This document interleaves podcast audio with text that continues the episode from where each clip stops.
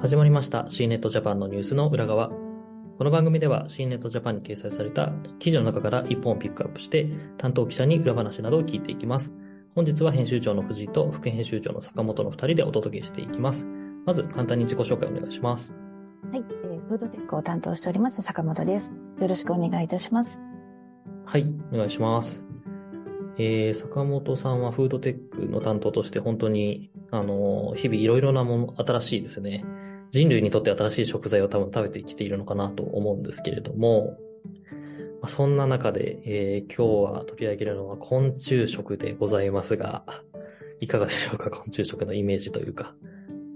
ちょっと怖いなと思う人もね、いるんじゃないかなと。私も結構虫怖がりなので、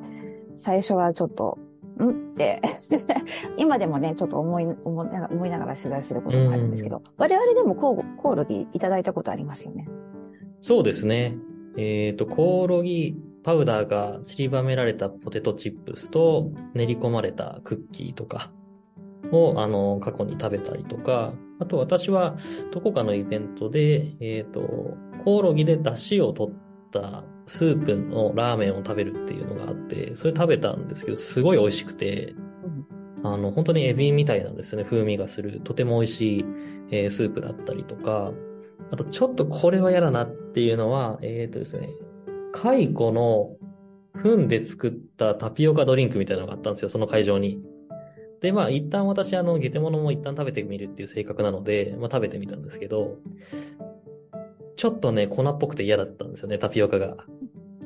あの、うんもちもちじゃなかったんですよ。うんうん。タピオカのイメージと違ったんですね。ちょっとね、糞かな、これはっていう感じがあって、ちょっとそれはしんどかったんですけど、はい、そんな感じで、えっ、と、まあ、姿さえなければ、私はそこまでこう、あの、嫌悪感はないというか、まあ、食べれるかなっていうタイプの人間ですね。意外とね、あの、食べてみると美味しかったりしますよね。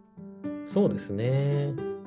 まあでもこれはなかなかね、いや私もなんなんだろう別にその昆虫食を否定しているわけではないんですけど、目の前にやっぱりこう芋虫が大きいのがあって、あの、どうぞ食べてくださいとかサソリ、サソリとかがあったりして、それを食べるかっていうと多分食べれないので、あの、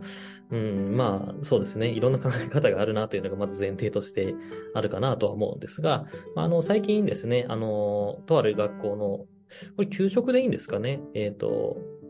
で、まあちょっとコオロギを、のパウダーを使った、えー食事が出たというところで、まあちょっとあの、いろんなところでですね、えー物議を醸したというところなんですが、えーまあそれについてのいろいろな、えー解説記事を書いていただきました。えーそちらのまず紹介していただけますか？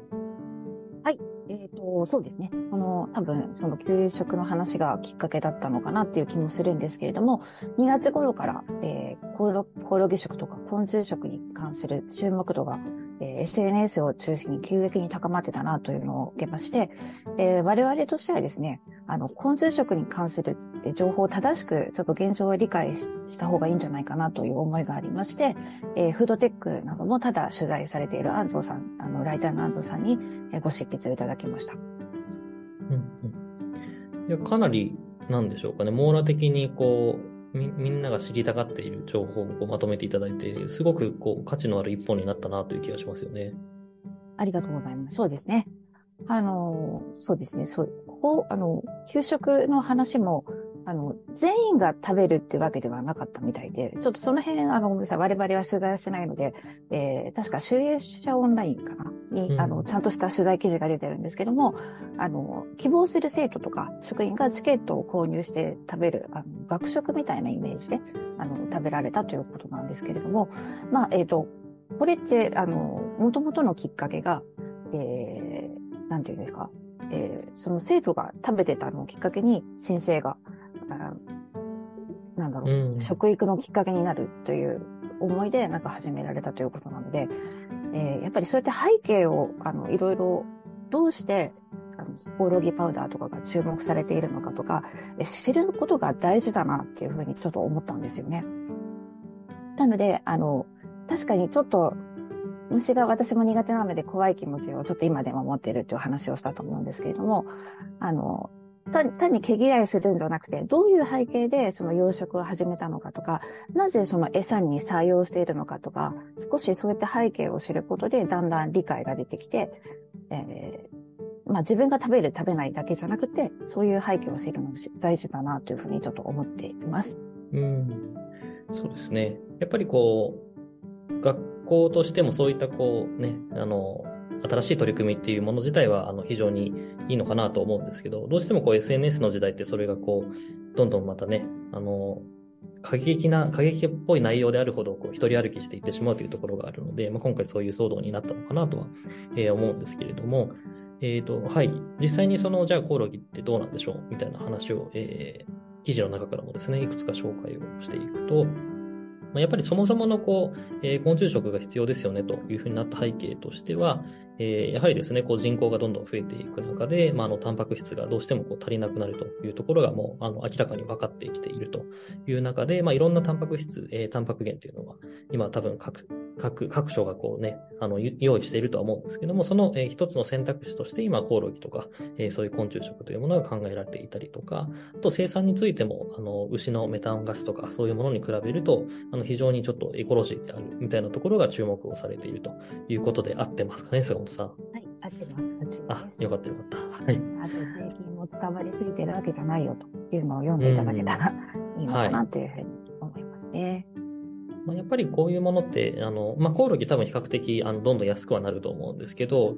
ね、どうしてもこう大量生産されないとなかなかこうコストって下がっていかないので、今は正直高いですよね。そうなんです。まだ高いんですよね。実は先週フーデックスというイベントが、はい、えー、あったのでそこにちょっと行ってみたんですけれども、えっ、ー、と、昆虫食系のあの企業もね、あの出展されていて、例えば一つは愛媛県の廃校でフィンランドの養殖技術を利用利用した、えー、ブランドコオロギを養殖されている風の谷内コオロギファームさんとか、あと、よだ、えー、養殖マダイの餌に、あの、昆虫を使ってらっしゃる、えー、秀長水産とかに、あの、ちょっと取材させていただいたんですけれども、やっぱり餌代がね、まだ、あの、高いというふうにはおっしゃっていました。なので、ちょっとすぐに、あの、なんだろう、えー、養殖マダイがいっぱい出回るとかそういうことではなくて、まだ実証実験をされているという段階なんですけれども、なんか魚粉もね、かなりあの、あえー、養殖の、マダイの養殖に使われている餌の魚粉もすごい価格がかなり高騰きて、してしまっていて、まあ、このままだとちょっとやっぱり厳しいよねというので、昆虫を模索されているということなんですけども、でも昆虫もちょっと今はまだ、あの、値段がね、上がって、あの、コストがあるので、あの、なかなか本当にまだ実証実験という段階